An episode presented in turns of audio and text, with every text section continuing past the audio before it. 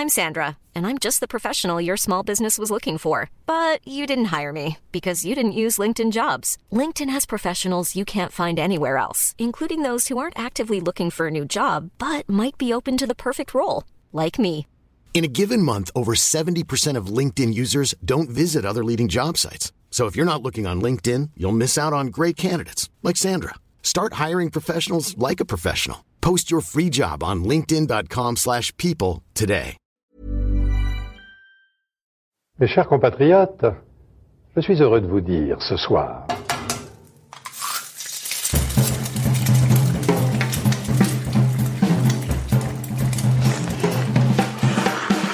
Bienvenue dans À Poil, le podcast qui met à nu les chefs.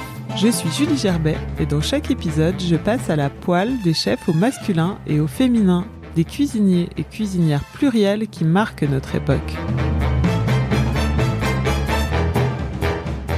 Chose promise, chose due. Voici le premier épisode bonus d'À Poil et à cette occasion, j'avais envie de donner la parole à des entrepreneurs de la restauration et non des moindres, à savoir l'équipe des restaurants Big Mama. Je suis donc ravie que Victor Luger et Chiro Cristiano, le chef exécutif de la team, aient accepté mon invitation. Notre boulot, c'est de créer un contexte, c'est-à-dire un écosystème de producteurs, recruter des gens géniaux, créer des beaux lieux, des beaux restaurants, éventuellement écrire une belle recette et faire en sorte qu'il y ait la bonne euh, casserole pour la cuire. Mais derrière, dire à des mecs, tenez, c'est votre restaurant, faites-vous plaisir. C'est à vous, improvisez, vous êtes chez vous. Et, et si c'est ça, je pense qu'on sera, on arrivera et on continuera d'arriver à créer un peu la magie de nos restos, qui est que c'est pas chichiteux, c'est pas ultra compliqué, ça, voilà. À la fin, c'est authentique, simple, très italien, à la bonne franquette. En 2015, ils faisaient sensation avec East Mama, leur premier restaurant rue du Faubourg Saint-Antoine. Trois ans après, ils sont à la tête de sept restaurants, dont la gigantesque Felicita à la station F, de 4500 mètres carrés et 1000 places assises. Leur aventure entrepreneuriale est fascinante. Et avec Victor et Chiro, nous avons parlé d'orage, de file d'attente, de marge et bien sûr de pizza margherita. N'hésitez pas à envoyer vos commentaires, suggestions, questions et à décerner un maximum d'étoiles sur l'application qui vous a servi à écouter ce podcast. Bonne écoute Bonjour Victor, bonjour Chiro. Buongiorno. On dit bien Chiro Chiro, Chiro, si tu veux. Comment? Chiro. ah, Je vais pas y arriver. Euh, non, ça va, c'est pas facile, c'est pas mal, c'est bien. Chiro.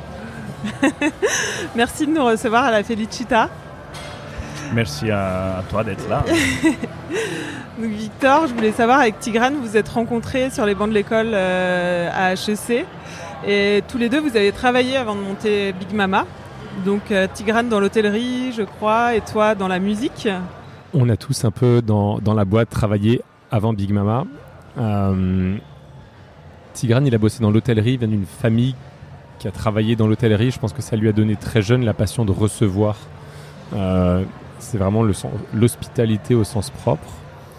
Euh, moi, j'ai entrepris à droite, à gauche, des projets que j'ai fait seul, des projets que j'ai fait associés, des projets dans lesquels je suis rentré tout au début. Je pense que ça m'a donné l'excitation de, créer des choses. Et c'est aussi comme ça que j'ai compris que je voulais faire un job qui me passionne. Et quand il a été question de, de monter un projet avec Tigrane, parce que c'est de là que c'est parti, on s'est dit il faut faire quelque chose qui nous passionne. Et toi, t'as fait quoi, Chichi, avant? Toi, t'étais chef avant. Moi, j'étais, euh, oui, cuisinier. Je fais, j'étais dans la cuisine depuis que j'ai l'âge de 12 ans. Chez mon père, euh, il y avait un bar euh, pâtisserie. À quel endroit euh, À Naples. À Naples. hein. au Corso San Giovanni, le fameux Corso San Giovanni. Et j'ai commencé dans la pâtisserie. euh, après, j'ai rencontré euh, bah, Titi et Totor euh, à San Marzano, dans un, à côté de où on prend nos tomates. Et voilà, ça a commencé. Ils m'ont parlé un peu du, du projet. Il n'y avait pas un projet, il y avait, euh, il y avait une, une idée. Euh, C'était de faire euh, de- du bon italien. C'était de faire un bon italien avec, euh, avec que des produits italiens qui venaient d'Italie et que des italiens. Et au-delà du storytelling, quelle est la, la vraie histoire de Big Mama? Comment c'est comment c'est venu? Chiro, il parle de faire du vrai bon italien. C'était ça l'idée de départ? L'idée de départ, c'est qu'on s'est dit, on va faire des restos. Je suis passionné de bouffe, ni Tigrane ni moi ne sommes italiens. Euh, il se trouve qu'on parlait tous les deux italien, qu'on connaissait tous les deux très bien l'Italie, ses produits, qu'on connaissait plein de gens là-bas, des producteurs, des restaurateurs par, notre histoire, mais, rien qui nous prédestinait à faire devenir des restaurateurs. C'est encore vraiment un pas plus loin. On a dit, ok, on va monter des restos parce que c'est notre aventure entrepreneuriale et ça nous éclate et que c'est un métier qu'on trouve passionnant, excitant et le point de départ, c'est qu'on avait envie de faire un truc ensemble. Là, on s'est dit, ok, qu'est-ce qu'on fait? On a cherché une idée ensemble. on en est venu à dire, on va faire de la restauration. Et quand on est venu à creuser ce que c'était que la restauration, parce que on avait beau être copains avec plein de restaurateurs, Tigran avait beau bien connaître la, la, restauration d'hôtellerie, etc. C'est un métier qui nous était pas très familier. Et tu peux savoir cuisiner aussi bien que tu veux, c'est pas du tout la même chose de savoir très bien cuisiner et d'être chef. Et on s'est rendu compte en découvrant ce métier en allant bosser à droite, à gauche, en parlant avec l'un, avec l'autre, etc., que c'était un métier extraordinaire. Ça nous a renforcé dans notre envie de faire ce métier, mais c'était un métier très dur. Tu travailles quand les autres se reposent, tu travailles 7 jours sur 7, tu, ça s'arrête jamais, ça recommence tous les midis et tous les soirs. Et tu peux pas te décréter restaurateur, tu peux te constater restaurateur à la fin de la journée si tu as su bien prendre soin de tes clients. Mais le fait que tu bien pris soin de tes clients un jour présage absolument pas du fait que tu seras capable de le faire le lendemain midi ou le lendemain soir. Tous les jours, il faut remettre son, ouvrage. Et donc on s'est dit, si on fait pas ça dans un projet qui nous passionne, qui nous prend aux tripes, ça va pas marcher. Tu parlais de storytelling. Je pense que la restauration, c'est un métier dans lequel tu peux pas faire de storytelling. Tu peux pas mentir. Je peux te raconter ce que je veux sur la burrata. Chiro peut te raconter ce qu'il veut sur les tomates si elles sont pas bonnes, elles sont pas bonnes. et, et savoir si une tomate est bonne ou pas, c'est donné à tout le monde. À partir du moment où c'est difficile, voire impossible de faire du storytelling, bah en fait, il faut qu'on vive, il faut qu'on crée une histoire qui nous parle. Moi, je pense que tu peux pas être restaurateur si t'aimes pas ton restaurant. Tu peux pas faire de la bouffe italienne comme on l'a fait si t'es pas passionné de ça. ça. ne marche pas. Ça marche trois jours, mais ça marche pas, ça marche pas 30 ans. Il n'y a pas eu un vrai début. On parle du, début. Euh, en fait, il n'y a pas un début et il n'y a pas une fin.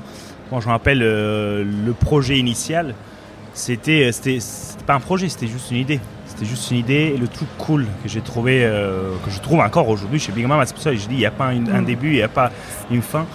C'est le fait que tout le monde, à partir du commis jusqu'au pizzaiolo, jusqu'au directeur des opérations en salle, tout le monde peut dire et peut faire quelque chose pour changer le projet. Tout le monde apporte quelque chose au. Il se construit euh, au fur et à mesure. Il est euh, working progress. Tout le temps. et qu'est-ce qu'ils t'ont dit pour te séduire, euh, pour que tu viennes travailler avec eux Qu'est-ce qui t'a plu en tout cas Qu'est-ce qui t'a Qu'est-ce qui m'a plu bah, T'étais le premier employé un peu. oui, je faisais pas. C'était le numéro 3 numéro 1, moi je, je peux si, tu, si tu me. Il n'y a pas de numéro, il n'y a pas de numéro non, 1, je, numéro plaisante, 10. Hein. Euh, je, je, dis ça parce que il y a. Non, mais c'est comme au foot, il n'y a que des numéros 10. il y a deux semaines, j'ai fait un menu à Mama Primi euh, avec le commis de Mama Primi qui nous a apporté la recette de passatelli de sa grand-mère. Et ça, quand il y, a il y a une personne qui vient de, de, de l'Emilia-Romagna, il fait ça, mais c'est extraordinaire en fait. Il n'y a pas de numéro 1, numéro 10, euh, c'est tout le monde. Qu'est-ce qui m'a séduit?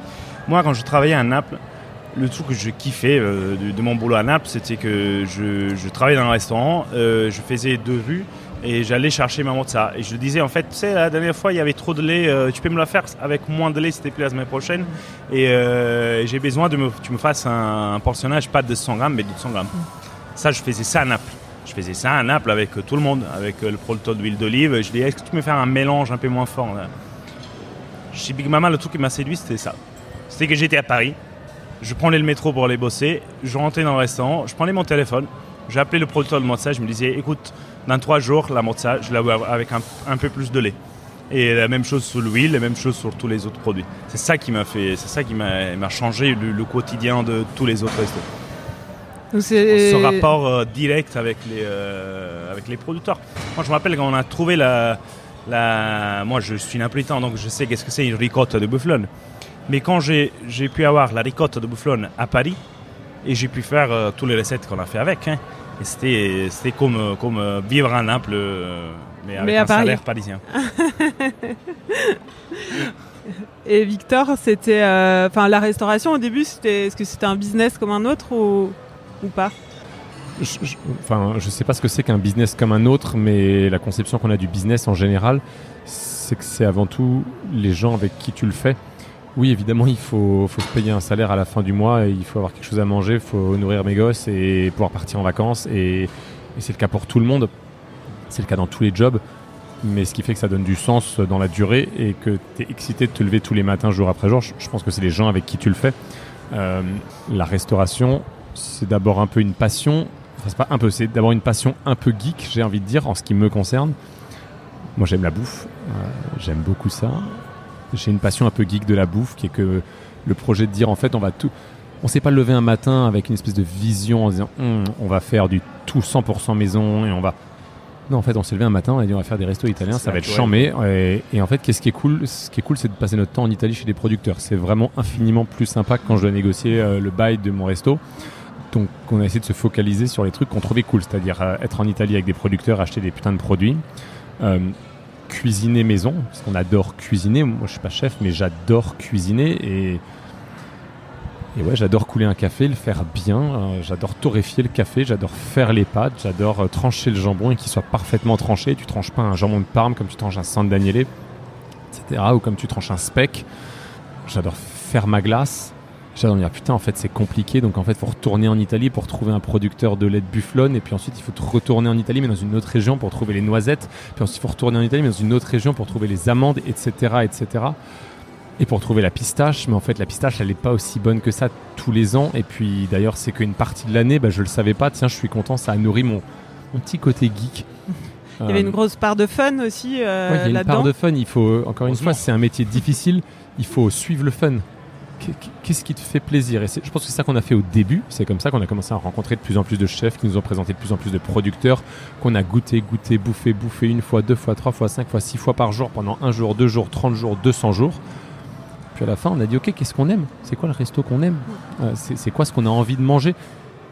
Vous êtes parti de vos propres envies On est parti de nos propres envies. En fait, tu, tu, tu connais 200 personnes autour de toi qui adorent l'Italie, qui étaient en vacances et qui rêvent qu'une chose, c'est d'y retourner. Moi aussi, Chiro aussi. Mais en fait, si ça marche pour toi, si ça marche pour moi, ça, on, on part du principe que ça marche pour tout le monde. Qu'est-ce que parmi tout ce qu'on a vu, tout ce qu'on vit, qu'est-ce qu'on a envie de faire partager? Voilà, c est, c est, c est, Je pense que c'est plutôt ça notre rapport au business. C'est comme ça que vous avez choisi euh, l'Italie, on va dire, comme destination culinaire et pas parce que je crois que vous aviez réfléchi aux crêpes au début, au tout début. ouais, quand trois jours. ouais, quand on est parti dans ce truc, on s'est dit tiens, on va monter une chaîne de crêpes, ça va être chambé, ça n'existe pas, c'est un super business. Et le premier truc qu'on a fait, note, c'est qu'on est parti en Bretagne, on est allé voir des producteurs, etc., etc. Ça, c'était chambé. On a bossé euh, dans des crêperies en Bretagne et c'était chambé. Et ensuite, quand on a commencé à creuser le projet, on s'est trouvé hyper limité par le produit. Et en même temps, je ne veux pas du tout dire quoi que ce soit de négatif sur la crêpe, mais en fait, on n'a pas fité, tu sais, c'est euh, comme quand tu rencontres une meuf et en fait, elle est super, elle est machin, mais au bout de quelques mois, en fait, euh... pas trop le fit, quoi. Ça, il y a un truc qui cloche. c'est un peu ce qui s'est passé sur la crêpe et on s'est dit, bon, en fait. Vous avez préféré en... les italiennes, quoi. on s'est dit ouais en fait si, si on n'est pas passionné par ce truc là on peut pas le faire parce que c'est soi-disant un bon business ça c'est un truc d'HEC qui lance sa boîte et c'est bien c'est le point de départ il faut un point de départ mais en fait c'est comme ça qu'on s'est rendu compte que ouais c'est aussi grâce à ça qu'on s'est mis à bosser dans des restos et on s'est dit waouh c'est ça ce métier en fait il faut qu'on le fasse avec nos tripes et ça nous a pris un mois et demi pour décider d'arrêter ça d'arrêter le projet de la crêpe, ce qui est un peu engageant parce qu'on avait tous les deux un job, on a tous, on a tous les deux quitté notre job en disant ah bah tiens on va monter des crêperies. Au moment tu passes un peu pour un con quand tu dis à tout le monde que tu changes ta vie, tu vois, y compris auprès de ma femme, auprès de mes amis, etc. Et il nous a fallu euh, 10 secondes pour dire bon en fait on va faire de l'italien. Et il y avait quoi dans votre business plan de départ? Tu parlais de faire euh, des choses pour le fun, enfin c'était. Euh... Ah, on n'a jamais, on n'a jamais écrit ça comme ça. Euh, ce qu'on s'est dit au départ, et, et, et c'est ce qu'on racontait avec Chiro, c'est que ça s'est fait de manière hyper empirique petit mm -hmm. à petit. On ne s'est pas le lever le matin avec une vision en disant on va faire 100% direct producteur, 100% fait maison, on va bosser qu'avec des Italiens et on va faire des passatelli comme ça et des tortelli mantovani comme ça. Et c'est venu très, de manière très empirique, euh, par petits pas. Mais on a suivi le fun. Donc au début, on s'est dit, bon, en fait, euh, quand on a dit aux gens qu'on allait faire des restos italiens, tout nous a regardé en disant, bah dis donc, euh, c'est une bonne idée de merde ça, parce que la crêpe, pour le coup, c'était une bonne idée, euh, ça n'existe pas, on voit, le, on voit le besoin. Mais l'italien, il y a des millions de restaurants italiens. Et là, ce qu'on a répondu, c'est alors le premier truc qu'on s'est dit dans notre tête, c'est ils ont pas complètement tort. C'est vrai que c'est pas con comme point. C'est vrai qu'il y a beaucoup Ça de restaurants italiens. flipper Et ensuite, on s'est dit oui, mais en fait, il n'y a pas les restaurants qu'on veut, c'est-à-dire que il n'y a pas de tu restaurant. retrouves pas ou peu ou peu, parce que tu- bien sûr, il y en a. Tu retrouves pas ou peu ce sentiment que tu as quand tu es en Italie, où tu rentres dans n'importe quel boui-boui et c'est toujours bon et c'est toujours sympa et c'est toujours servi avec le sourire et tu te poses pas trois fois la question de quel plat tu prends ou quel autre parce qu'en fait tout coûte pas 36 euros mais tout coûte 10 balles et une bouteille de vin ça coûte 14 euros donc en fait t'as même pas réfléchi que t'en as déjà bu une deuxième et en fait moi quand je bois deux bouteilles de vin dans la soirée en fait je suis d'assez bonne humeur et c'est pour ça qu'à la fin quand je rentre de vacances bah, je me dis ah putain c'était quand même cool l'Italie parce que les mecs ont toujours le smile parce que c'est toujours simple et bon parce que c'est pas cher parce que c'est parce que c'est une expérience globale de juste passer un super moment et, et à Paris tu manges très très bien l'italien c'est souvent très cher C'est vrai.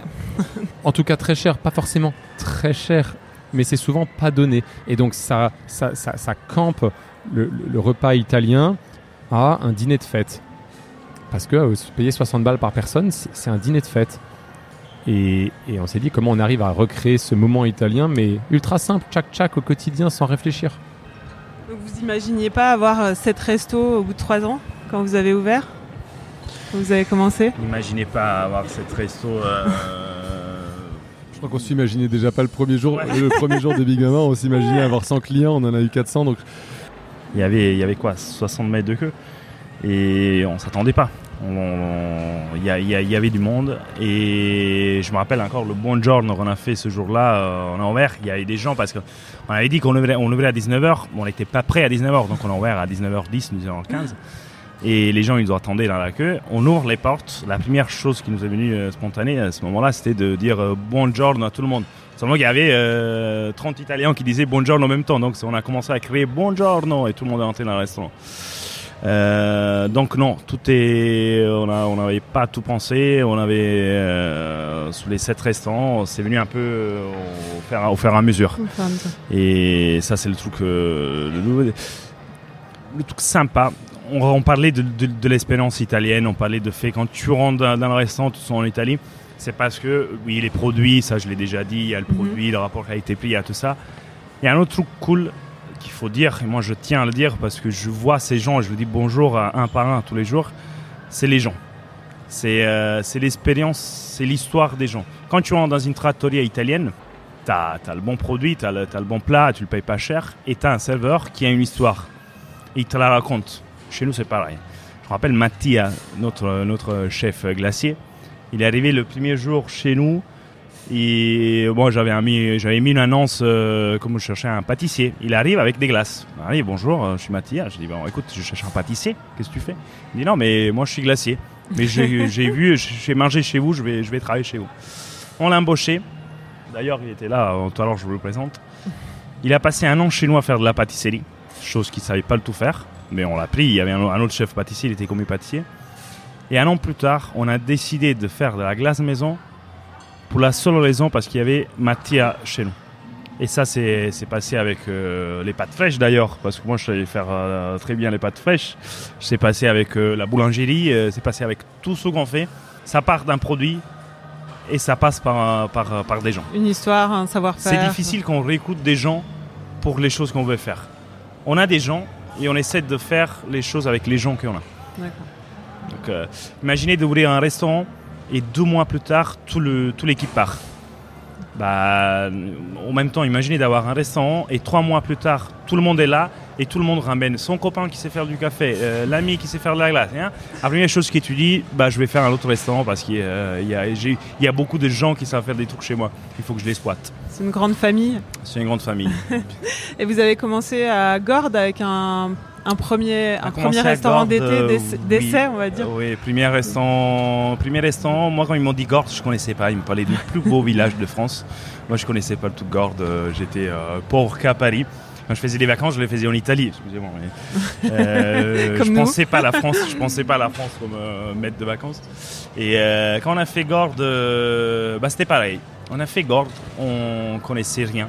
C'était avant East Mama, hein, ça. C'était avant. Ouais. On connaissait 2000 rien. 2014 On connaissait plein de producteurs. 2014, oui, juin Ouais. 2014. connaissait plein de producteurs. On connaissait, euh, moi j'avais un cousin qui faisait de la pizza, j'avais un, beau-frère euh, qui savait faire un peu de la cuisine.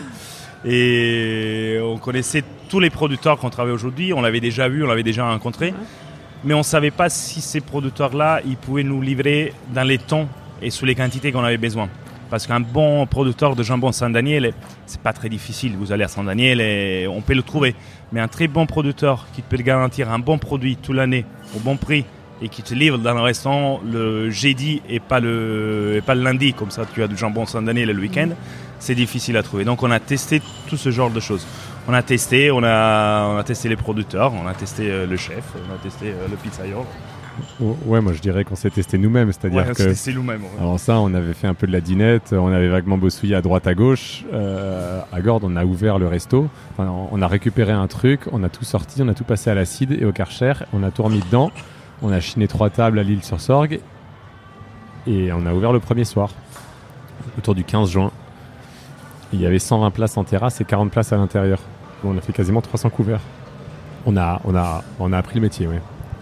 Et au bout de 4 jours, je me souviens, on avait, tu te souviens, on avait 120 mecs assis sur la terrasse le soir avec un plat de pâtes, une pizza, machin devant eux, 40 mecs à l'intérieur.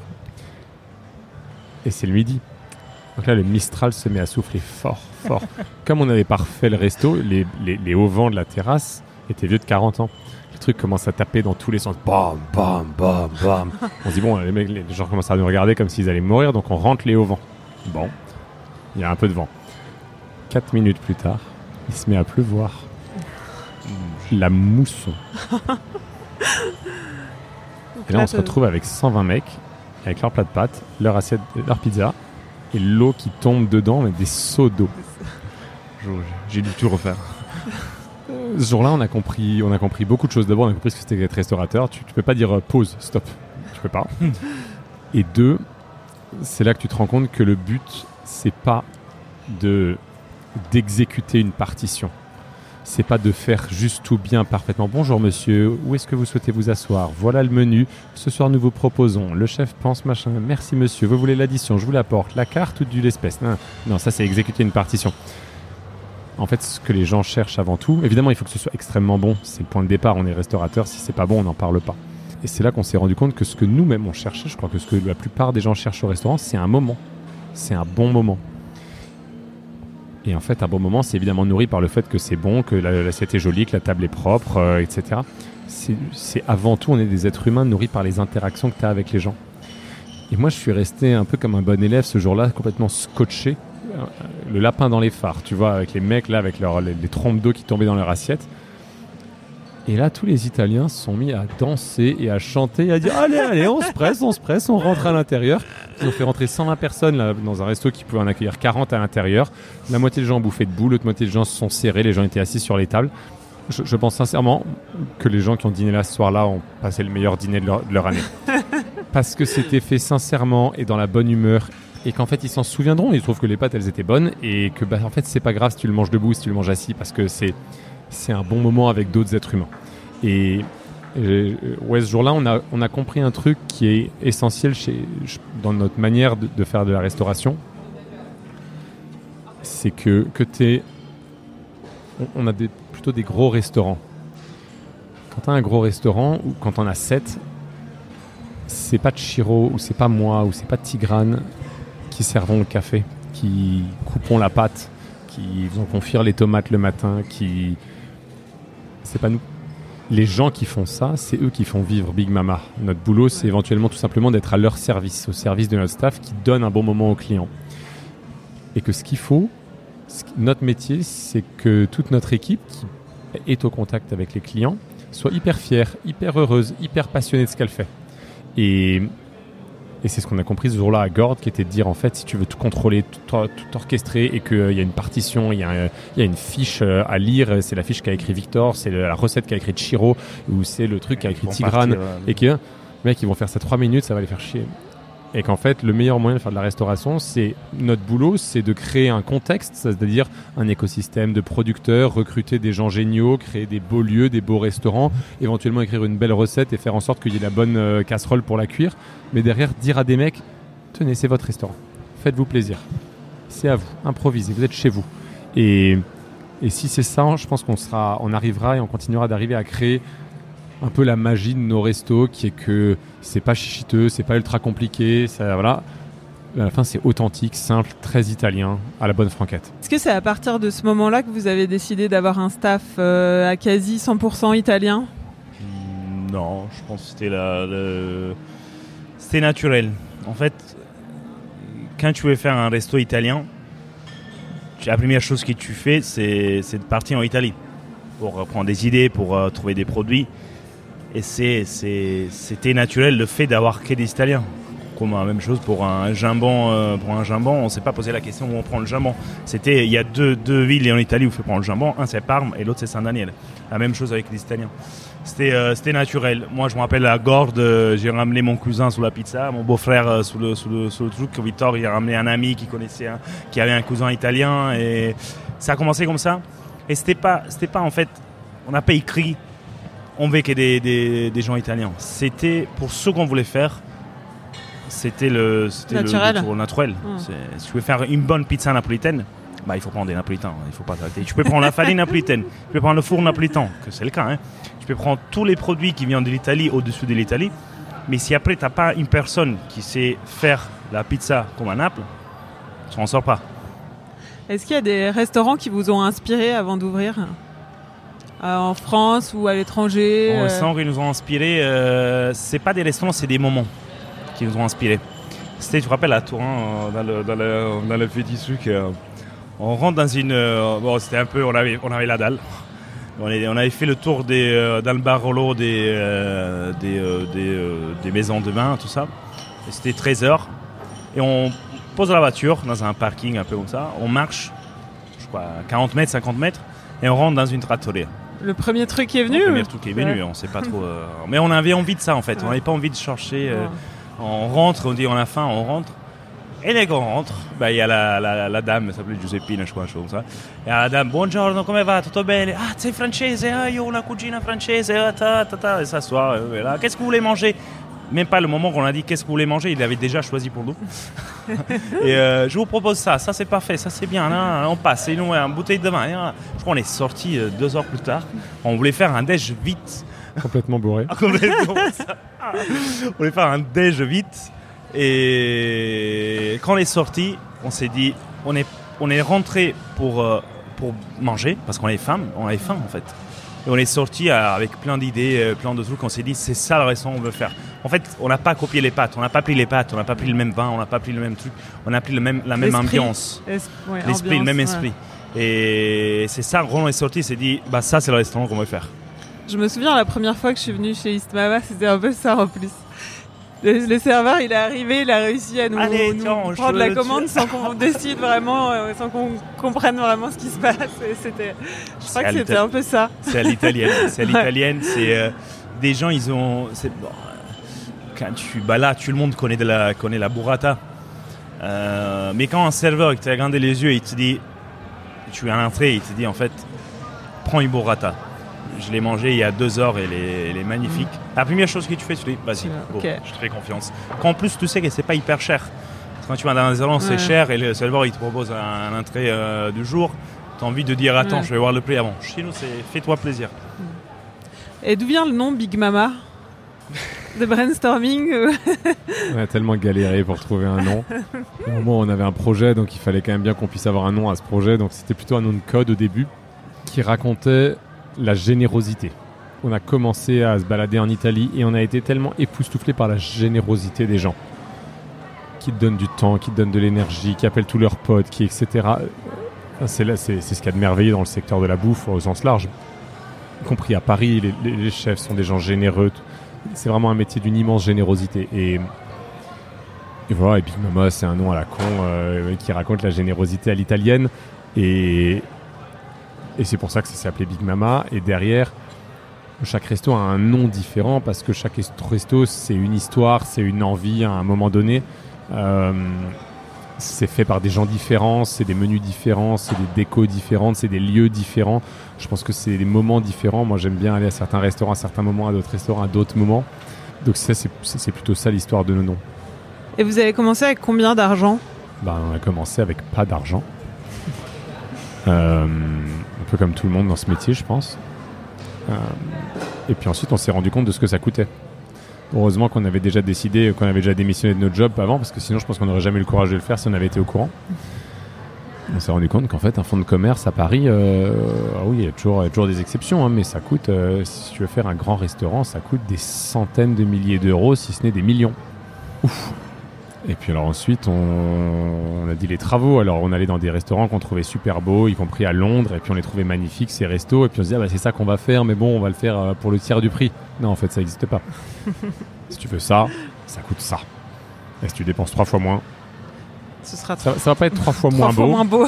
parce que parce que tu peux faire des trucs très beaux, pas chers. Mais si, tu veux du marbre, le marbre, ça coûte ça. Et pour le coup, le marbre, si tu le prends trois fois moins cher, il sera trois fois moins beau. Il n'y a pas de secret. Le marbre, c'est une industrie mature. Euh, ça n'existe pas. Des super plans de marbre, ça n'existe pas. Donc ensuite, on se dit, waouh, en fait, ça, ça coûte aussi très cher. Bon, et enfin, il nous faut des millions d'euros. On a la chance de. en tout cas, plus d'un million. On a la chance d'être dans un très très beau pays, la France, où les banques, même quand tu es débutant, sont très contents de te prêter pour faire de la restauration. Il y a un truc qui s'appelle la BPI. On a découvert ça aussi en marchant, qui sont très contents de contre-garantir la moitié de ton prêt. C'est-à-dire que quand tu empruntes un million d'euros, la BPI, la, la banque, au lieu d'avoir un risque sur un million qu'elle te prête, elle a un risque que sur la moitié. Parce que la BPI, c'est-à-dire l'État français, prend l'autre moitié du risque. Bon, on s'est dit, ok, on va quand même pouvoir emprunter pas mal à la banque. Mais bon, en même temps, quand tu empruntes, c'est du risque. C'est-à-dire que derrière, si tu peux pas rembourser. euh, et donc là, bon, on a levé de l'argent auprès d'un certain nombre d'investisseurs, des- sur des entrepreneurs, parce que quand on allait voir des fonds qui sont un peu le truc évident, bah, tout le monde nous a dit ah oui non mais en fait euh, on sait pas qui vous êtes, euh, vous avez jamais fait de resto, euh, vous pouvez mourir pour qu'on vous file de l'argent. Et on est allé voir des entrepreneurs. À, à qui on a raconté avec toute l'équipe un peu notre passion et, et- et je pense qu'ils ont vu euh, une bande de mecs passionnés, excités du bocal, avec des rêves plein la tête et ça leur a ça les a peut-être fait penser à, à qui ils À étaient, eux, euh, à eux, euh, 10, 20, 30 ans plus tôt. Et, et voilà, et en fait, c'est un peu des gros business angels parce que c'est autant de mecs qui ont mis des tickets de 50 000 euros ou un truc comme ça, mais à la fin, ça nous a fait un petit capital. Et sur la base de ça, on a pu aller emprunter de l'argent en banque et puis on a ouvert Istama. plutôt facile à convaincre.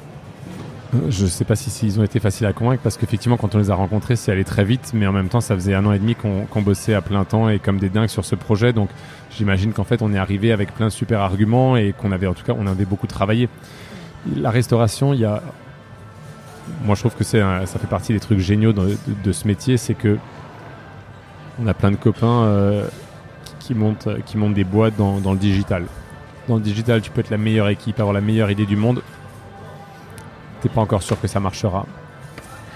Nous, on a le sentiment que dans la restauration, si, si t'es passionné, si tu fais quelque chose d'authentique, et si tu travailles beaucoup et que tu te donnes beaucoup de mal, ça, marche à tous les coups. À la fin, il faut juste faire bon, pas cher, servi avec le sourire dans un bel endroit. Et ouais, on a beaucoup travaillé, c'est-à-dire que quand on a commencé le projet, on a ouvert Isnama deux ans et demi plus tard. Deux ans et demi, euh, quand tu racontes à ta femme, à tes potes, à tout le monde que tu montes des restos, mais que deux ans et demi plus tard, ils ont toujours pas vu de resto, c'est long. C'est long. Euh, je vous fais pas le couplet euh, l'entrepreneur qui a bouffé de la vache enragée parce que c'était deux ans et demi de ouf. Euh, on, a passé, moi j'ai passé les deux tiers de, ces, de cette période en Italie euh, à faire le tour du vignoble, donc c'était pas exactement, non, c'était pas le calvaire. hein. Mais mais c'est autant de temps où on a travaillé, on a petit à petit posé les briques, posé les briques du truc.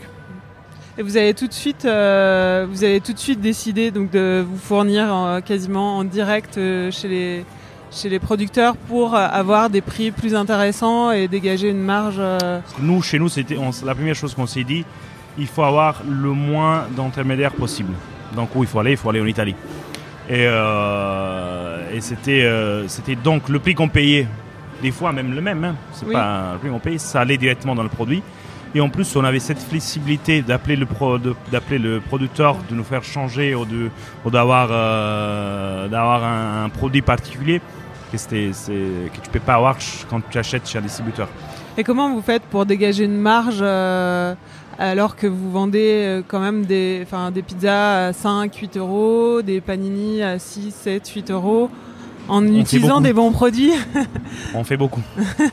Alors moi je voudrais, euh, je, je voudrais en profiter pour, pour couper court à un certain nombre de rumeurs ou juste pour avoir un discours de, de vérité et en direct et, et raconter les choses comme elles sont. Je vois des articles où j'entends des, oui-dire de mecs qui me disent Ah ouais, non mais de toute façon vous n'êtes pas rentable, de toute façon vous êtes financé par ci ou par ça, etc. L'histoire du produit en direct des producteurs, la vérité, c'est qu'on l'a fait parce qu'on trouvait ça cool. On s'est dit que ça nous coûterait probablement moins cher et c'est effectivement euh, quand tu vas voir le mec et tu lui demandes son prix, bah, a priori c'est un peu moins cher que quand tu demandes à un distributeur. Sauf que le distributeur il achète des gros volumes donc en fait à la fin je peux trouver la mozzarella bien moins chère chez un distributeur. Elle sera pas non plus forcément dégueulasse. C'est faut pas dire que tout ce qui vient de chez le distributeur est dégueulasse et tout ce qui est en direct est hyper bon. C'est pas vrai. En fait il y a des distributeurs qui vendent de la très bonne cam mais elle est pas non plus atrocement chère. Au début on l'a fait parce qu'on trouvait que c'était cool et que ça nous faisait marrer. On a ouvert le restaurant. Les clients sont venus nous voir en disant Vous avez des putains de bons produits. Et à la fin du mois, il restait de l'argent dans la caisse. Donc on n'a jamais vraiment remis ce système en doute. Oui, si on regarde le truc, en fait la logistique ça coûte une fortune. Oui, oui, oui, si on voulait optimiser, ça coûterait à la fin probablement moins cher d'acheter chez un distributeur de demander à des faiseurs, c'est-à-dire à des gens dont c'est le métier, de euh, nous faire des mises en place de tomates confites, etc. Parce qu'en fait, acheter une tonne de tomates, la faire confire en même temps et euh, avec une DLC d'un mois, c'est évidemment plus rentable et plus efficace que d'acheter tous les jours tes tomates, te la faire livrer tous les jours dans Paris intramuros et de la confire dans ton petit four rationnel à trois niveaux. Tu vois ce que je veux dire? Il n'y a aucun doute là-dessus. Donc en fait, au début, on a fait le fait maison, on a fait le direct producteur parce que c'était cool et que ça nous faisait marrer et qu'en en fait, on est passionné de ça. Je suis pas passionné de, de faire des contrats avec des faiseurs, je suis passionné de faire confier les tomates, c'est ça qui me fait marrer. Donc ça, d'abord, on l'a fait un peu au feeling, en suivant ce qui nous faisait marrer. Et oui, il y avait une queue de 70 personnes le jour de l'ouverture. Ça, c'est des choses que je ne m'explique pas. Mais il y a d'autres choses que j'explique, mais ça, ça fait partie des choses que j'explique pas et ça n'a pas des amplis et à la fin du mois il restait de l'argent.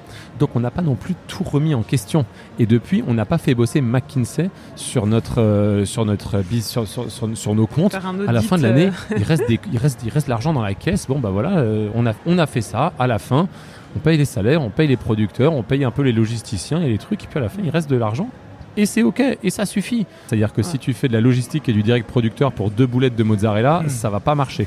Donc effectivement, le fait de faire de la quantité, ça c'est quelque chose auquel on avait réfléchi en amont. On y a réfléchi encore une fois, hein, on n'est pas consultant. Mais à un moment, on est allé voir des producteurs, on a dit bonjour, on voudrait vous acheter 10 kilos de mozzarella. Le mec nous a rionné, il nous dit bah, si, j'ai pas compris, mais si t'en si achètes pas 150 par, euh, par batch, bah je te la vends pas. Or la mozzarella, ça se tient 48 heures, donc on s'est dit ok, il faut qu'on consomme 150 kilos de mozzarella toutes les 48 heures, donc il va falloir qu'on en fasse beaucoup, donc il va nous falloir un gros restaurant. Et sur la rentabilité, nos restaurants, c'est beaucoup d'investissement pour ça, on a des business angels et on a des banques. Donc pour les business angels, bah, ils ont une partie du capital de notre société. Voilà, c'est très classique. Et pour les banques, bah, il faut les rembourser. Et donc ensuite, on ouvre notre restaurant. On a la chance d'avoir des restaurants qui sont rentables le jour de l'ouverture pour l'instant. cest que comme il y a des clients, notre business model, il est pérenne. Tu dis comment tu fais pour gagner de l'argent sur une pizza à 5 euros? Ma pizza à 5 euros, si tu fais sa fiche recette, ce que font tous les chefs pour tous leurs plats, on gagne de l'argent. Pizza à 5 euros, on a un food cost à 24%. 24%, ça veut dire x4. C'est ce que cherche à faire n'importe quel restaurateur à Paris. Et on a, de la farine Caputo. Euh, on a des tomates San Marzano DOP. On a de la mozzarella DOP qui vient de Naples. Qui est, je le crois, on le croit, une mozzarella de super qualité. On a du parmesan 24 mois top, qui est l'unique appellation d'Imontana, qui est un excellent parmesan. On a une huile d'olive de Sicile qui coûte, je crois, 6,50 euros le litre. Ah oui, alors évidemment, il y a, il y a des huiles, euh, il y a des huiles à 18 balles. Hein. En Ambrie, il y a des super huiles, il y a des huiles à 40 balles. Une huile à 6 euros, c'est déjà pas de la merde. Hein. Il y a beaucoup d'huiles à 3 balles sur le marché. Donc c'est une huile à 6 euros. On la trouve excellente. Il se trouve que c'est probablement pas le prix que n'importe qui l'achèterait, mais il se trouve qu'on a une relation depuis très longtemps avec ce mec. Il faisait du vin et la première année où il a dit bah, je fais de l'huile d'olive, on lui a dit mais viens, on te fait confiance, on t'achète ta production. Ça lui a permis de mettre le pied à l'étrier et aujourd'hui on a un super prix. avec ça, si tu fais le calcul, on a 24% de food cost sur cette pizza. Donc j'ai le même niveau de marge que plein de gens. Ce qu'il faut se dire, c'est que les gens qui vendent des pizzas à 15 balles, ils font des marges de malades et je ne les attaque pas. Je ne les attaque pas. À Istmama, on vend une margarita qui est quasiment la même, on la vend à 12 euros, on fait plus de marge.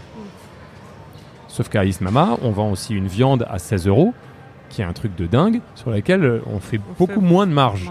Donc, dans un resto comme Istmama, tu fais la péréquation entre les plats, c'est-à-dire qu'il y a des plats où tu marches plus et des plats où tu marches moins, puis à la fin, tu essaies de t'en sortir à Pizzeria Popolare où on vend une pizza à 5 euros, où on a essayé de faire moins de plats, où, on marge moins. Donc il n'y a pas du risotto à langue de sèche parce que ça coûte une blinde. Il n'y a, pas, il a pas du Saint-Pierre. À midi, on était à Mama avec Chiro, on a mangé un Saint-Pierre un Saint-Pierre entier par personne. Bah, c'est un plat canonissime, c'est la période en ce moment, ils sont magnifiques, on les vend à 16 euros. On gagne pas beaucoup d'argent, mais on est content de vendre ça. À côté, on vend, on, vend des pizzas on gagne un peu plus. Bon. C'est un équilibre. Euh, donc c'est un équilibre. À Popolare, pour faire des pizzas à 5 euros, on ne vend pas de plats où on, entre guillemets, perd de l'argent. Voilà. Il n'y a que des plats où on fait euh, la marche qu'on veut. Et, et à la fin, oui, quand tu vends une pizza à 5 euros, tu as quand même dû payer un serveur et un cuisinier pour la faire. Effectivement, quand tu fais une pizza à 15 euros, à la fin, si tu as, disons, 40% de people cost, sur une pizza à 15 euros, ça fait 4, ça fait 7 euros pour payer ton staff. Sur une pizza à 5 euros, ça fait 2 euros pour payer ton staff. C'est là la principale difficulté à Pizzeria Popolare, et ça, on le résout par le volume et l'efficacité. Mais pour finir, Pizzeria Popolare, c'est pas notre resto le plus rentable. Mais inversement, c'est un resto qui n'existait pas il y a un an. Aujourd'hui, ça fait 1500 clients tous les jours et ça gagne de l'argent. Donc on gagne peut-être pas une très grosse part, mais comme c'est un très gros gâteau, l'un dans l'autre, on est très content de faire ça et on a et on est très content et très fier parce que c'était un pari d'entrepreneur fou. Quand on était à Naples avec Chiro et Tigrane, on va bouffer une pizza à 5 euros et elle était excellente et on se dit euh, mais s'ils y arrivent ici, pourquoi on n'y arrive pas? Alors évidemment, on peut te citer les mille raisons pour lesquelles c'est pas possible. L'immobilier, ça coûte pas le même prix, les salaires, c'est pas le même prix. Euh, tu vois, on est une grosse boîte chez Big Mama, tout le monde, euh, on paye 100% des heures, il euh, n'y a pas de blague, il n'y a pas de machin, il n'y a pas de truc. Euh. Donc évidemment, je suis sûr qu'à Naples, il y a des mecs qui font du black, il y a des mecs qui sont pas payés 100% des heures et c'est à la one again. Et le producteur, il est à 10 km et il passe en personne te déposer la cagette de Mozart le matin. nous, il y a toute une logistique derrière. Oui, on peut se trouver des excuses et puis pas faire les choses. Ou on peut aussi se dire, ok, part du principe que tout ça, ça va coûter X de plus. Comment tu fais pour les récupérer ailleurs? Mais à la fin, le client, il s'y retrouve. C'est ça le rapport qualité-prix, c'est qu'en fait, tu as mangé un truc et tu sens instinctivement que pour ce que tu as payé, il y en a plus dedans. Il y a aussi le système des files d'attente finalement qui vous permet de remplir plus le restaurant. Je crois que c'est 30% de couverts en plus euh, pour vous. Le fait de ne pas prendre les réservations Si on prend les réservations, on va faire 30% de clients en moins. Dans l'absolu, c'est pas un drame, tu vas me dire. Je viens de vous expliquer qu'on gagnait de l'argent, qu'on était rentable, mais on fait définitivement pas les plus grosses marges de la profession. Donc, si on fait 30% de clients en moins, on, perd de l'argent. Si on fait 30% de clients en moins, c'est pas grave. Il faut juste monter nos prix de 30%. Quand tu fais une pizza à 5 euros, si tu montes ton prix de 30%, ou même quand tu fais une pizza, même si tu fais une pizza à 12 balles, si tu montes ton prix de 30%, ça veut dire qu'elle va valoir quoi? 14, 15. Euh, Il y a encore beaucoup, beaucoup, beaucoup de gens à Paris qui sont prêts à payer une pizza à 15 balles. Mais il y en a encore infiniment plus qui ne viendront plus. Parce qu'en fait, si tu augmentes tout de 30%, bah à la fin, tu te retrouves à faire des déj à 28 balles. Bah, quand tu fais des déj à 28 balles, tu touches un Parisien sur 10. Quand tu fais des déj à 14 balles, tu touches deux Parisiens sur 3. Et notre projet à la base, c'était de faire des restaurants populaires dans des lieux où tout le monde se sente bien. Les riches, les moins riches, les jeunes, les moins jeunes, les passionnés de bouffe, les gens qui ont juste envie de manger un truc, les familles, les amoureux, les groupes de potes. Et si on augmente nos prix de 30%, on va passer d'un restaurant populaire à un restaurant branché. C'est pas grave, j'adore les restaurants branchés, je vais tous les jours dans des restaurants branchés, mais c'est pas la même chose. Et les, les enfin, le fait de ne pas prendre les réservations aussi, c'est, ça permet de contrer les no-shows, les attentes, euh, tout ça, c'est quand même intéressant pour les restaurateurs. Les no-shows, etc., c'est ça qui fait que tu fais 30% de clients en moins. Après, la, les files d'attente, c'est le plus gros caillou dans notre chaussure. C'est-à-dire que c'est pas facile des files d'attente. Tu prends un mec et tu lui fais attendre une heure pour lui donner une pizza. C'est énormément de pression. Quand tu as attendu une heure devant un resto, quand tu rentres à l'intérieur, il faut que ce soit nickel chrome. Et il faut que ton hôtesse, elle soit magique. Et donc, en fait, tu pas qu'une hôtesse, tu en as trois, etc. Donc, c'est plein de coûts en plus, il y a plein de coups cachés derrière les files d'attente. C'est pas juste euh, ah bah tiens, on s'en branle, on fait attendre les gens et puis vas-y, on s'en fout. Pas du tout. Va sur internet, regarde les, critiques de Big Mama. Des gens qui disent que la bouffe est pas bonne, il y en a pas beaucoup. Des gens qui disent qu'ils ont pas pu rentrer, que c'est un scandale, que ça fait dix fois qu'ils prennent la babysitter, qu'ils arrivent et qu'ils disent que c'est complet, il y en a beaucoup. Nous, on considère que notre métier, c'est de donner aux gens le meilleur moment de leur journée. Il y a des gens qui n'ont pas le meilleur moment de leur journée à cause de ça. Et ça, ça nous blesse tous les jours. Tous les jours. Et on n'est pas du tout prosélyte sur le fait qu'il faut qu'aucun restaurant ne prenne de file d'attente. on pense qu'il y a plein de restaurants différents avec plein de systèmes pour plein de clients à plein de moments. Et que inversement, s'il fallait réserver trois mois à l'avance pour bouffer une pizza à 10 balles, ça enlèverait aussi vachement de spontanéité et de simplicité à la chose. Voilà, donc on est attentif à ça pour essayer de faire en sorte que ce mal nécessaire que sont, qu'est le fait de ne pas prendre les réservations, soit le moins pénible. C'est notamment pour ça, par exemple, que dans la mesure du possible, on prend le numéro des gens et on les appelle quand il y a une table, ce qui fait qu'ils ne sont pas en train de l'attendre debout, par exemple. Mais ce que je veux dire, c'est que Enfin, quand vous l'avez imaginé de ne pas faire les réservations, c'était plus pour euh, avoir des tarifs euh, bas que pour euh, ne pas avoir de, soucis de non, enfin de, de Pas trop imaginé, d'ailleurs. C'est pas, on l'a pas trop ah, imaginé. Vous pas trop. vous êtes dit, on. Venu, bah, on n'avait pas pris de réservation parce que on n'avait pas assez de staff en salle. Le premier jour, il y avait un système de réservation qui était quasiment prêt. On avait bossé le truc et on avait quasiment le module de prêt. On avait bossé avec un peu de truc équivalent de la fourchette, un truc anglais, machin. Je sais pas pourquoi on s'était compliqué la tête à pas prendre le truc français. On avait pris le truc anglais en se disant que ça devait être mieux. On un peu, on est un peu couillon. Mais comme c'était anglais, c'était compliqué de l'adapter. Donc on ouvre le premier jour. On se dira, on, le mettra en place à la fin de la semaine, quoi. Parce que le premier jour, il y a 70 personnes qui font la queue devant le restaurant. On est complètement dépassé. Tout le mois de l'ouverture, on est complètement dépassé la première, semaine, on se, fait, on se fait complètement éclater. C'est-à-dire qu'il y a trois fois plus de gens que ce qu'on attendait. Déjà, on recrute des gens euh, en urgence, on comble les trous, on, bosse comme des malades. C'était pas le moment de nous parler de, de réservation, c'est-à-dire qu'on était juste en train d'essayer de survivre. Et à la fin du mois, on constate ce qui nous reste comme argent à la fin du mois. C'est que on faisait pas non plus de chiffres tous les soirs. C'est-à-dire que, enfin, une fois, quand tu te couches à 2h du mat juste parce que tu essaies d'avaler le nombre de clients qui arrivent, à la fin du mois, tu te poses et là, on se rend compte que bah, il nous reste des sous, mais qu'il faudrait pas qu'il y en ait 30% de moins, quoi. Et petit à petit, c'est comme ça qu'est né le système de réservation. Et ensuite, évidemment, face au fait que il y a plein de gens qui ont dit mais c'est scandaleux, vous foutez de nous, c'est horrible de faire la queue, etc. Ça nous fait réfléchir tous les jours. Donc on a fait des essais. On n'a évidemment pas fait des essais, on n'a pas publié une page dans le monde pour dire qu'on faisait des essais, mais on a marginalement dans un resto, dans un autre, fait des essais de prendre des résas et on fait 30% de clients en moins. Et comme notre projet c'est de faire des restaurants populaires, ça marche pas. Justement, je voulais parler de l'emballement médiatique dès le début. Est-ce que c'est dû à, une, à, la mise en place d'un, comment, d'une, d'une politique de communication euh, volontariste ou c'est, vous avez été surpris? Enfin, euh, J'ai l'impression. Euh... Bah, c'est 60 mètres de queue, c'est, c'était assez spontané. C'est les gens, ils avaient euh, envie de parler de nous et, et, nous, on avait envie de parler avec les gens. C'était l'affichage C'était pas un, peu aussi l'affichage. Je pense l'affichage, oui, c'était, un peu, un peu cool parce que voir c'était une publicité un peu différente, voir la tête de Stefano Borchini euh, sur. Euh, c'était les producteurs, enfin toute l'équipe un peu qui était en photo euh, en noir et blanc sur sur les travaux. C'était assez, ouais, c'était assez, c'était assez cool. Les gens ils nous demandaient qui c'est, qu'est-ce que c'est. ils pensaient que c'était des des, des mannequins, je me rappelle contrairement à l'industrie où je travaillais avant, qui est le digital, quand on a un communiqué de presse dans la restauration, il n'y a personne qui t'écrit un article. Je me souviens, euh, une semaine avant l'ouverture, euh, d'appeler notre bureau de presse et dire bah, Attendez, on a fait un, pub, un communiqué de presse, il n'y a personne qui veut faire un article, personne ne veut en parler.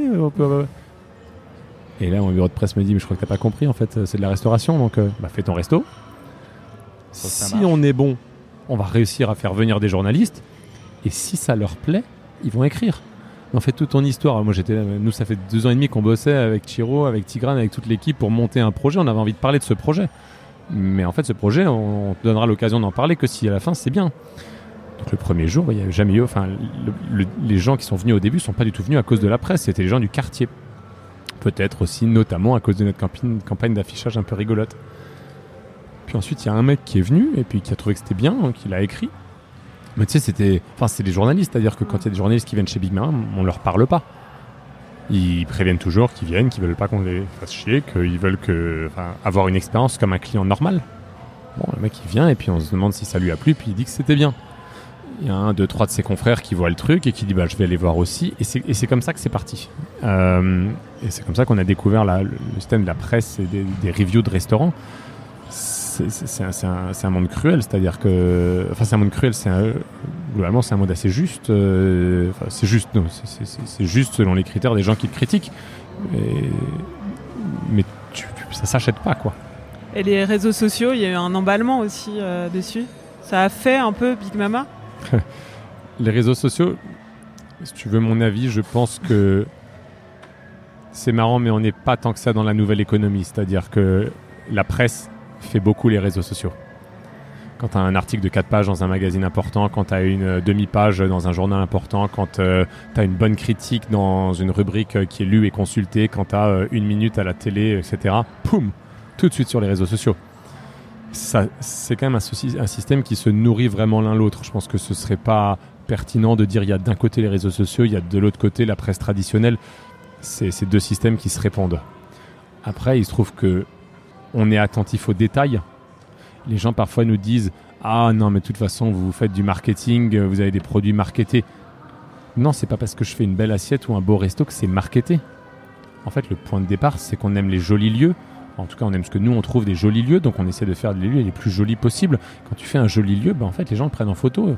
Pas, on, ils ont pas, on leur met pas le couteau sous la gorge. On se fait d'abord plaisir. Euh, ouais, on se fait d'abord plaisir. Moi, j'adore être au restaurant et quand l'assiette arrive, me dire waouh, j'adore ça. C'est mon truc, j'adore ça.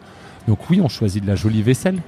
On se donne beaucoup de mal pour ça. Ça veut pas dire qu'on n'est pas restaurateur, ça veut pas dire qu'on n'est pas chef, ça veut pas dire qu'on fait pas attention à comment on a cuisiné le plat qui est à l'intérieur, mais on fait aussi attention à l'assiette.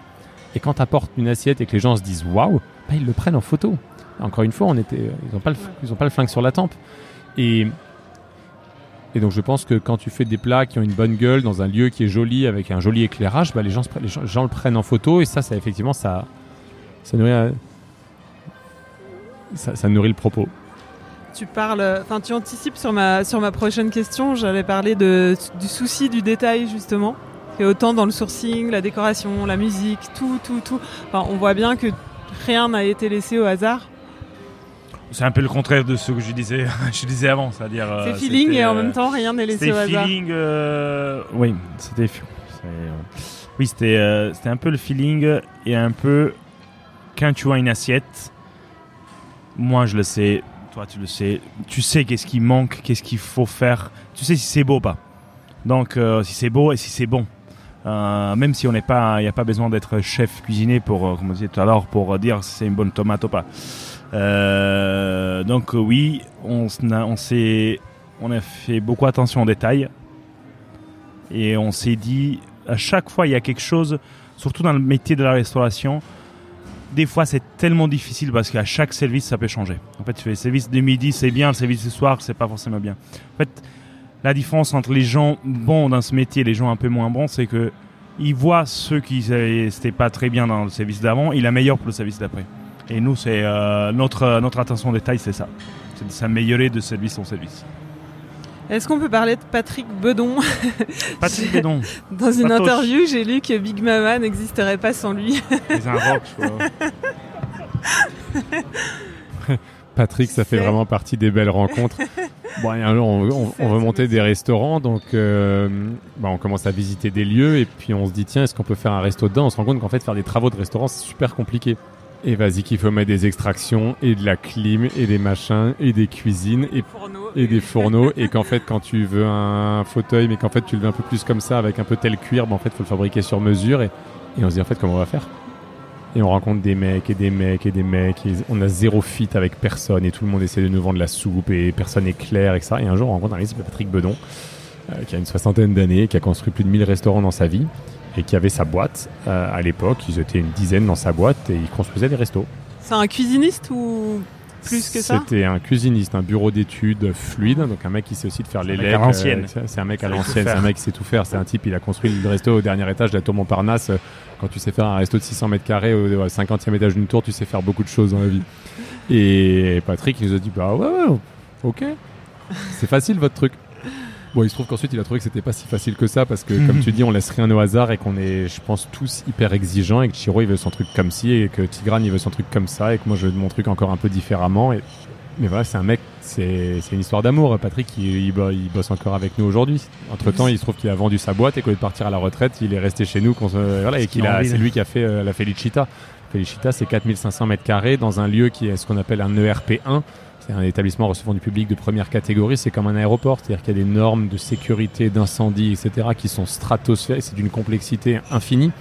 Ah, Patrick Benon, euh, cinq ans plus tard, il est encore là avec nous et, il nous aide à ça. Et, je pense qu'il, Patrick, il est là parce qu'il nous kiffe et on va il vous aide à, Il vous aide à concrétiser vos rêves euh, de façon euh, physique. De- Oui, c'est-à-dire que quand tu as la chance d'être entouré par des gens qui sont infiniment plus forts que toi et qui sont les meilleurs, tu t'interdis pas du tout de rêver. J'arrive parfois au bureau et je dis à Chiro, putain, ce serait cool si on faisait ça, ça et ça. C'est-à-dire des trucs complètement impossibles, des plats ultra compliqués à faire, etc. Il fait, ah ok, super, génial. Parfois Tigran rappelle- arrive et il dit, ah mais tiens, si on faisait un restaurant de 4500 mètres carrés, bah ok, pas de problème, parce qu'il y a Patrick. Je me rappelle des discussions où il te disait, euh, là, moi, en fait, euh, c'est impossible.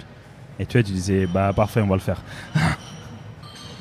Et d'ailleurs, il n'y a pas que Patrick. Bon, heureusement, on peut pas, on peut pas emmener tous les gens, mais c'est la, la famille Big Mama, et, Big Mama, il est vraiment plein de gens qui travaillent tous les jours.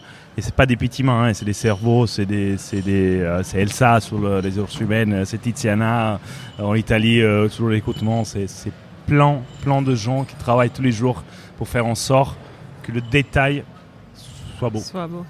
C'est quoi la recette du succès d'un restaurant? Tout ce qu'on disait tout à l'heure.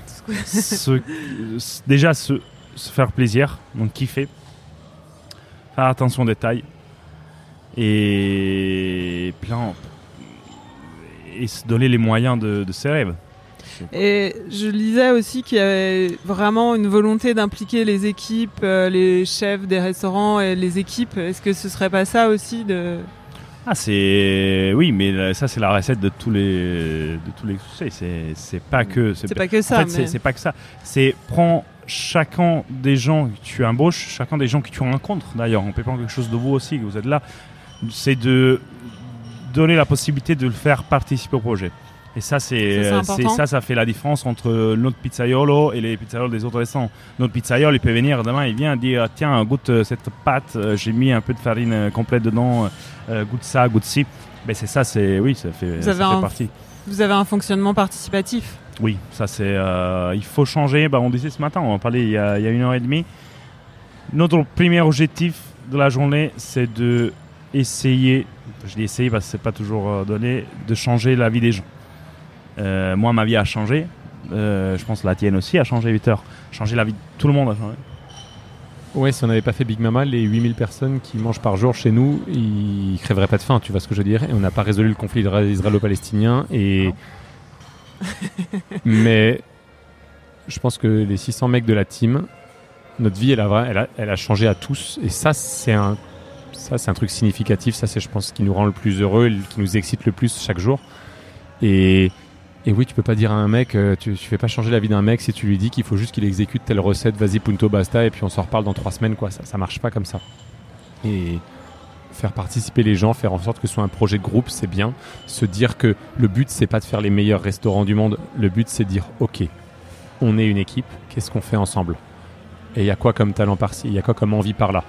Voilà, et, je pense que ça, ça fait partie du fait que ça contribue au fait qu'il y a pas mal de gens chez nous qui, je pense, sont contents de se lever le matin et d'aller au boulot. Ça marche pas avec tout le monde, hein, d'ailleurs. C'est pas. Non, ça marche pas avec tout le monde Il y a et des gens qui Vous avez, euh, ça. Il y a des gens qui veulent, qui Oui. s'en foutent. Mais vous avez un taux de turnover très faible par rapport à, au reste de la restauration en France. euh. oui, et ça, ça nous aide vachement. C'est-à-dire que on a, on a grossi au sens où notre aventure euh, est devenue grande. C'est, c'est, c'est énorme d'être 600. On pensait jamais être 600. Tu peux pas grandir comme ça si, si, si, si les gens avec qui tu construis euh, se barrent toutes les semaines. Et tu peux faire que ça si parfois il y a des gens qui me disent Oh, mais tu dois être super stressé euh, avec tout ce que tu gères. Mais moi je gère rien du tout. C'est à dire qu'en fait euh, quand tu as 600 personnes tu gères rien. C'est-à-dire si c'est moi qui devais gérer ou Tigrane ça, ça ne marche pas. Donc en fait c'est un truc qui s'autogère. Mais ça s'autogère parce que on a construit le truc pas juste Tigrane et moi en commandant des gens mais en faisant rentrer des gens dans l'aventure. Chiro euh, dès le deuxième jour il y a des gens avant-hier mais tout ça est une aventure collective et oui ça s'autogère et ça se gère parce que les gens sont responsables et passionnés. Mais si les gens se partent toutes les semaines, les gens sont pas responsables et passionnés. Comment vous vous présentez Comment on se présente? Comment vous vous présentez aux gens qui On dit vous- buongiorno. Ouais, qui- Comment vous Ciao, présentez euh, Toi, tu te présentes comme chef, comme restaurateur, comme Moi, je me présente comme euh, cuoco, comme euh, cuisinier, quoi. cuisinier euh, Oui. Euh, Tu cuisines encore? Je cuisine encore, oui. Tous je les jours cuisine, euh, bah là, j'étais en service à Itmama. euh. Je suis venu, je fais les deux. Tu fais volant fais, euh, ou- ouais, je fais les deux. Euh, là, j'étais en service à Ismama. Euh, j'ai quitté le service 15 minutes avant pour être ici. Il y avait, il y avait le chef d'Ismama d'ailleurs qui était là. je cuisine, oui, je cuisine plus pour plaisir. Parce qu'il y a plein de bons cuisiniers chez Big Mama, il y a plein de cuisiniers, il n'y a pas vraiment besoin que je, je mets les mains à la pâte à chaque fois. Euh, mais je cuisine, euh, ah, on parlait des Saint-Pierre, avant-hier euh, je me suis enfermé une heure dans la cuisine pour, pour essayer de voir si le, si le Saint-Pierre on pouvait le cuisiner au four à bois. Donc, et oui, c'était bon. Et une fois que c'était fait ça, il y a le chef Aïs Mama, il va le cuisiner. Et toi Victor, comment tu te présentes? Restaurateur? Ouais, je pense qu'avec Tigran, on se sent restaurateur dans tout ce que ce métier a de complet, c'est-à-dire que bah faut gérer des gens, faut gérer des clients, faut avoir des idées, faut partager la passion, faut être dans les détails. Euh. On se pose la question de la forme de la tasse à café et de comment on va faire pour qu'elle soit bien chaude quand elle arrive sur la table euh, de comment on va faire un menu pour que les gens arrivent à le lire et que ce soit clair, et en même temps euh, de comment on va confier la tomate. Moi j'adore la bouffe, et Tigrane il est à fond dans le détail de comment on dit bonjour aux gens et de comment on se présente, et de, quel, de comment on sert le tiramisu, et on devient dingue quand on sert pas le tiramisu chez nous comme il doit être servi, parce que c'est ça être restaurateur, et c'est dans les détails. Et en même temps, on est évidemment aussi des entrepreneurs parce que parce que c'est pas un resto dont on n'a pas hérité d'un resto qu'on continue à, opérer. On, crée des lieux et la dimension créative, elle est hyper excitante évidemment pour Tigrane et pour moi, mais je pense pour, toute l'équipe. Euh, quand tu ouvres un lieu comme la Felicita, bah c'est 200 emplois, donc euh, Chiro il est hyper excité quand on est à la Felicita parce qu'il se dit ok, il y a des mecs, ils étaient commis avec moi à Gordes. Demain, ces mecs-là, ils sont chefs du plus grand restaurant d'Europe en termes de volume. C'est-à-dire que c'est le mec, il a 23 ans, il n'a pas fait d'études. C'est quand même un truc de ouf. c'est une super, euh, aventure entrepreneuriale. Moi, j'avais 23 ans. Non, mais le chef de Alberto. Et, et en cela, la, créer des lieux, c'est ça participe de la dynamique et de l'énergie de ce qu'on fait. Et, et, donc oui, on est évidemment aussi entrepreneur, mais au quotidien, si je prends 100% de ma journée, il y a 95% de ma journée qui est passée à être restaurateur. Comment vous répartissez les rôles? Bah, À la question tout à l'heure, je voulais répondre. Euh, on n'aime pas rentrer. Moi, j'aime pas rentrer dans une case. Et euh, donc, Je crois que tu es un peu trop gros pour rentrer dans une case. Je crois que tu es un peu trop gros pour rentrer dans une case. Toi, tu es un peu trop con pour. Euh, aussi.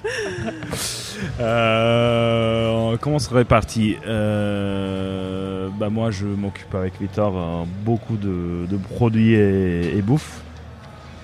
Tigran, il s'occupe plutôt de la déco, de l'expérience du client au sens large. Et quand je dis qu'on ne va pas rentrer dans, des cases, moi je fais ça, toi tu fais ça, mm. C'est parce que un peu tous, une fois qu'on a dit ça, un peu tous on fait, on fait tout. on, est, on peut tout faire. Il y a un truc qui marche bien avec Chiro et c'est la chance des rencontres. parfois on dit, on, pense qu'on a eu beaucoup de chance dans l'histoire Big Mama et c'est pas de la fausse modestie, c'est si on a eu beaucoup de chance parce que tu rencontres des gens et puis ça fit quoi. c'est comme les gens, ils ont eu la chance de rencontrer leur partenaire de vie et de se marier et de ce machin. Et puis il y a des gens, ils n'ont pas eu cette chance. Nous, on a eu cette chance avec Chiro. Quand on aime tous les deux un truc à la fin, souvent c'est pas mal. Et quand moi j'aime un truc et que lui aime pas, bah c'est souvent moins bien et inversement. Donc on essaie un maximum de faire les choses à plusieurs. D'être plusieurs à avoir un regard sur, euh, sur, ce qu'on fait. Tigran il est venu, euh, il faut qu'on trouve tous les deux quelque chose de bien. Tigran il arrive et il fait mais ouais mais c'est bon mais c'est difficile à bouffer. J'arrive. Euh, et, donc voilà on est, on est vraiment très très très complémentaires.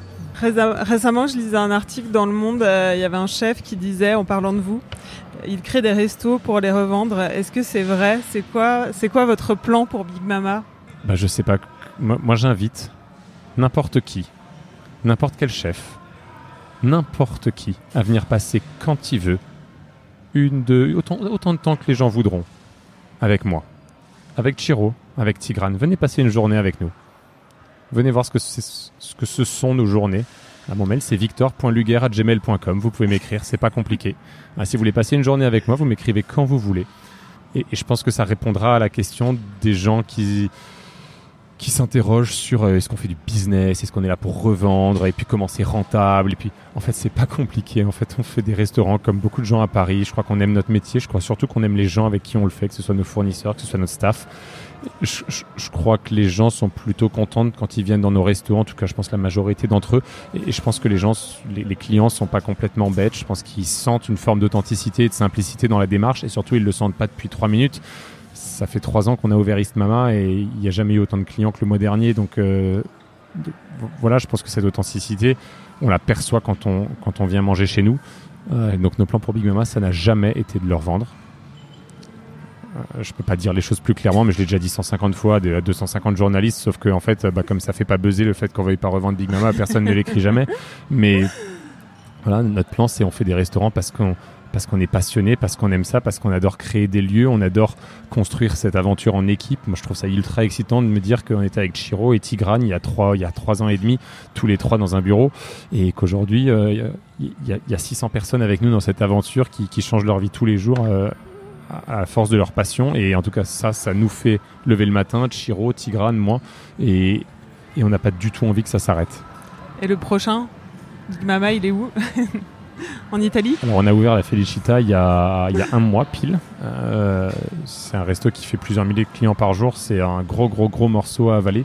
Il y a encore plein de choses à améliorer parce que c'est c'est tellement grand qu'il y, a- il y a des tonnes de process, il y a des tonnes de choses à ajuster. euh, on veut changer les menus en permanence. Donc voilà, on, là, on est on est très très très focalisé sur euh, sur ce projet. Une dernière mini question. Ton... Vous allez répondre tous les deux, mais du coup, si tu veux répondre en premier, ton plat préféré Big Mama et ton resto préféré Big Mama Moi j'aime manger une pizza margarita à East Mama. Et toi, Chiro Et moi, c'est euh, c'est un peu difficile à répondre. Moi, j'aime tout. Ah, Il y a des trucs que j'aime et des trucs que j'aime un peu moins. Moi, c'est la, c'est un mama primi, c'est les ravioli del plin. Quand tu manges ça, euh, ça me, ça quand je mange ça, ça me rappelle souvent le, j'ai des souvenirs de la trattoria Tour. Mama primi. Hey, it's Danny Pellegrino from Everything Iconic. Ready to upgrade your style game without blowing your budget? Check out Quince. They've got all the good stuff shirts and polos, activewear, and fine leather goods, all at 50 to 80% less than other high end brands. And the best part? They're all about safe, ethical, and responsible manufacturing. Get that luxury vibe without the luxury price tag. Hit up quince.com slash upgrade for free shipping and 365 day returns on your next order. That's quince.com slash upgrade. On arrive à la fin. Et Chiro, est-ce que tu as une, euh, une recette que tu fais à la maison à, à nous expliquer, s'il te plaît? Très rapide. bah, je t'explique la recette que j'ai fait hier. Oui. Euh, c'est la parmigiana. Euh, chez Big Mama, on l'appelle la parmigiana di Ciro. D'ailleurs, je sais pas parce que il y a plein, beaucoup de gens qui font cette parmigiana, mieux que moi d'ailleurs. Et euh, elle est vraiment un- une des, de mes recettes préférées, avec les raviolis des plines de Mama Prime. C'est, tu prends des aubergines, tu les coupes assez finement avec une mandoline, tu les passes dans la farine et tu les frites. Ah, jusqu'à quand il devient un peu une, un peu chips, euh, un peu croustillant. Comme ça, il perd toute l'huile. Euh, vous faites une sauce tomate à côté. Vous montez, vous faites un- une sorte de lasagne, mais à la place des feuilles des pâtes, vous mettez des, aubergines. Et donc, vous commencez avec un peu de tomate, une, une couche dans, une- dans un plat à lasagne, Oui. une couche d'aubergine, la tomate, du basilic, du parmesan, de la mozzarella, de bouffalone. Et, euh, et vous continuez jusqu'au bord, euh, au bord. Vous mettez au four à 180 degrés pendant 30 minutes et vous allez vous régaler. C'est mieux de mon explication, c'est sûr. Quand vous allez manger le plat et vous avez... euh, D'ailleurs, vous pouvez trouver sur le livre, je crois, la, la recette. La recette. Quand, quand vous avez mangé ça, vous allez dire Voilà, là, c'est un gratin d'aubergine. J'ai jamais mangé un gratin d'aubergine aussi bon. Merci, Chiro. Bon prix, ciao. Merci beaucoup. Ciao. Vous pouvez goûter ce qu'ils ont dans la poêle dans l'un de leurs sept restaurants. Les adresses sont à retrouver sur leur site bigmamagroup.com. J'espère que cet épisode bonus vous a plu. Je vous souhaite un bel été et je vous donne rendez-vous à la rentrée. Cet épisode a été réalisé par Laurie Martinez, musique par Santiago Walsh. Si vous vous êtes régalé, n'hésitez pas à nous décerner beaucoup d'étoiles, comme un certain guide gastronomique.